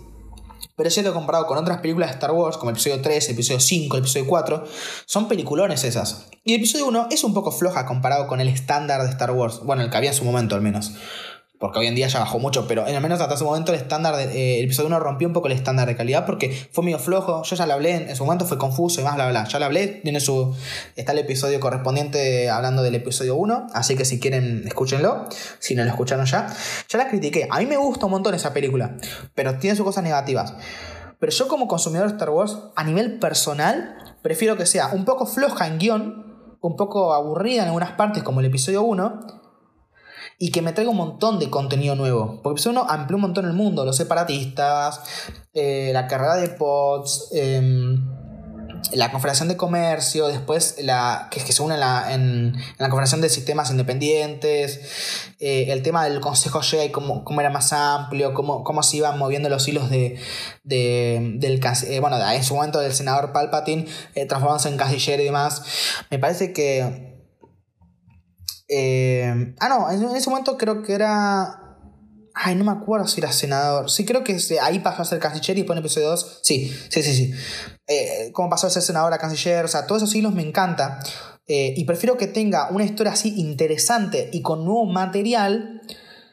Que, y que sea un poco por ahí floja en algunas cuestiones, como por ejemplo que es un poco aburrida, es un poco lenta y demás, a una película que sea súper dinámica, súper entretenida, porque, vuelvo a decir, episodio 7 me parece que es muy buena película en general, es muy buena, pero no, o sea, creo que lo que necesita Star Wars como trilogía es tener un buen inicio. Necesita tener un inicio potente, un inicio nuevo. La trama no es tan potente, ya la vimos. El mundo es el mismo, no hay nada nuevo. Entonces, eh, piensen después en el resto de cosas. Yo cuando, por ejemplo, las precuelas, que a mucha gente no le gustan las precuelas, logró hacer spin-off tan icónicos como The Clone Wars, como el juego Jedi Fallen Order, como por ejemplo, eh, incluso parte de Rebels deriva de las guerras clon. O sea, e, esa, esa trilogía de precuelas podrá ser floja en algunas cuestiones, porque sé que son flojas como películas en algunas cuestiones, que no son malas, ¿eh? Me pasan las tres muy buenas, pero sé que tienen sus problemas, pero esos problemas para mí no son tan, tan importantes porque plantean una buena base tanto para la propia trilogía como para después hacer spin-off porque tenés un montón de contenido nuevo e interesante. Pero acá no hay nada nuevo, no hay nada nuevo, no hay nada interesante, no te dan ganas. O sea, salvo por querer ver la siguiente película, después no te dan ganas de expandir. Yo, ahora que están las tres ya hechas, yo no quiero ver ningún spin-off. Eh, por eso es que Resistance todavía no lo vi. Es el único spin-off que no vi todavía. Porque no me interesa, no hay nada que me guste realmente. Porque te puede gustar la película. Pero si la película no, no es buena para la saga, a mí al menos no, no cumple. Por eso, eh, hasta este momento, hasta esta película me parece la más floja de las, de las siete. Porque pese a que el episodio 1 y el episodio 2 me parecen películas flojas, incluso el episodio 4, bueno, el episodio 4, eh, eh, a ver, hoy en día me pasa aburrida, pero en su momento fue, es muy, o sea, fue muy buena. Eh, cuando yo tengo que estudiar en la facultad, que estudio guion y demás, hay veces que se usa, bueno, no, no, en la facultad en sí, cuando yo estudio guion por mi cuenta, en algunos libros y demás, se usa mucho el episodio 4 de base por el camino del héroe, por cómo estaba escrito y demás, entonces es una buena película. Pero el episodio 1 y el episodio 2, que son un poco flojas en algunos sentidos, a mí me, gusta más verlas y me parece más interesantes porque te muestran un mundo nuevo. Y el episodio 7 no, no te lo muestra. Es todo lo mismo, se repite, es un 2.0. Y vuelvo a decir, si la historia hubiese sido repetida, no pasa nada. Porque de última eh, es un problema del episodio 7. Pero el que te plantea un mundo distinto hace que ese problema llega hasta el episodio 9, pase por el 8 y llega hasta el 9. Entonces es un problema que se arrastra en toda la trilogía y fue, eh, y, fue iniciado por este episodio 7. Entonces, la, la, verdad es que a mí el episodio 7 me gusta, me parece una muy buena película, la redisfruto y como película Star Wars también me gusta. Pero siento dolor, o sea, siento dolor y tristeza porque siento que pudo ser más. Es la que más pudo mostrar cosas nuevas, cosas eh, para explorar y demás. Entonces, es la que menos amplió el mundo. Piensen que el episodio 1 es aburrida, sí. Puede ser la película más aburrida de Star Wars, seguramente. Eh, que puede ser la más lenta y la que a mucha gente le, le parezca aburrida, incluido a mí, que me encanta el episodio 1, pero me parece aburrida también. Es, es la que más amplió el mundo Star Wars amplió, aumentó, la galaxia se hizo más grande de repente. Con esto simplemente sentimos que están en lo mismo. Entonces, ¿qué prefiero yo como fan de Star Wars? Yo a nivel personal, prefiero tener contenido más original, más nuevo y historias nuevas y que sean un poco flojas como películas, a que tener una película que sí es muy redonda en muchos aspectos y que tiene pocos fallos como tal, porque sí tiene unos fallos de guion, como mencioné con Rey y demás. Pero en general es muy buena la película. Prefiero tener cosas un poquito más flojas, pero que te amplíen mucho Star Wars, a tener una película que simplemente sea muy buena y listo. Al menos para mí. Y vuelvo a decir, sé que el episodio 8 y el episodio 9 por ahí no pueden ampliar tanto, pero no pueden porque ya el mundo está establecido. ¿Pueden ampliarlo? Sí pero no de la misma forma que pudiese ampliar el episodio 7. Porque el episodio 7 puede ampliar directamente el mundo como tal. El episodio 8 y el episodio 9 pueden ampliar unos conceptos, puede mostrarte otro panorama distinto. Más, el episodio 8 te muestra un panorama distinto con respecto a la fuerza y los Jedi. Y el episodio 9 lo hace con respecto a la, al lado oscuro, a, los experimentos, a la clonación. Te, te, abre puertas en un montón de sentidos. Entonces, eso sí lo hacen bien esas películas. Bueno, bien, a ver, ya hablaremos respectivamente del episodio 8 y 9 porque hay cosas que criticar, pero amplían un poco. El episodio 7 no amplió nada, y no solamente que no amplió nada, sino que establece un mundo. Por ende, limita un montón a las películas que siguen. Así que. Bueno, ya fui muy, redundante. La realidad es que esta película me gusta, sí, me parece muy buena peli. Sí, me parece que es muy buena. Me pasa que a nivel de películas, con respecto al resto de Star Wars, parece que está muy a la altura de Star Wars. No me parece una película desastrosa. Porque se salva, porque es muy buena como película. Pero a nivel personal, vuelvo a decir, prefiero una película un poco más floja en algunos aspectos, pero que te muestre un mundo amplio, un mundo rico, algo que, te interese, que es algo nuevo. Entonces, por eso para mí hasta ahora me parece que es la película más floja de Star Wars. No porque es mala película, porque me parece que el revés es muy buena película, sino porque no se arriesga nada, porque nos cuenta la misma historia y porque encima establece un mundo que al ser igual limita también al episodio 8 y 9. Entonces, en ese sentido, para mí no, cumple realmente. Me vuelvo a decir, eh, no me parece mala, me parece simplemente que pudo ser mucho más. Obvio, sé que todas las pelis pueden ser más, porque ninguna es perfecta. Eh, tanto de Star Wars como de todas las películas que pueden haber, todas pueden ser más. Pero la realidad es que siento que el episodio 7 dentro de Star Wars tendría que haber sido la que de eh, el lavado de cara, es decir, la que, la que se hace puente entre la trilogía original y las precuelas y lo nuevo y no lo fue, simplemente repitió, es como un puente en, U, o sea, salís y vuelves a entrar al mismo lugar. Entonces, la realidad es que, al menos a mí no me gusta, la recomiendo, obvio que la recomiendo, ya, tienes, ya hice la, la reseña en Instagram, obvio que recomiendo verla porque no todo es malo, vuelvo a decir, o sea, que, que, a mí no me guste en general no quiere decir que película sea mala, porque al revés es muy buena, pero vuelvo a decir, no es un mundo tan rico, es muy seco, no tiene nada nuevo. Y por ende a mí me parece floja en ese sentido. Pero sé que no es algo popular, sé que a todo el mundo no le pasa lo mismo. Eh, y tampoco voy a, matarla por ese sentido, porque por otro lado me parece que es una muy buena película en general. Así que bueno, como digo, no todo es gris, digo, barra no todo blanco y negro, hay grises y esta película es muy gris. Pero justamente siento que eh, tiene cosas muy buenas y cosas muy malas. Así que, de todas formas, me gustó la película pero pareció muy floja con respecto a la originalidad. Así que, sin mucho más que decir, eh, le hice un poco larga, vuelvo a pedir perdón, pero bueno, entiendan que Primero recién arranco con este, con este podcast, hablo un montón, no soy muy redundante y va mucho, ya lo sé.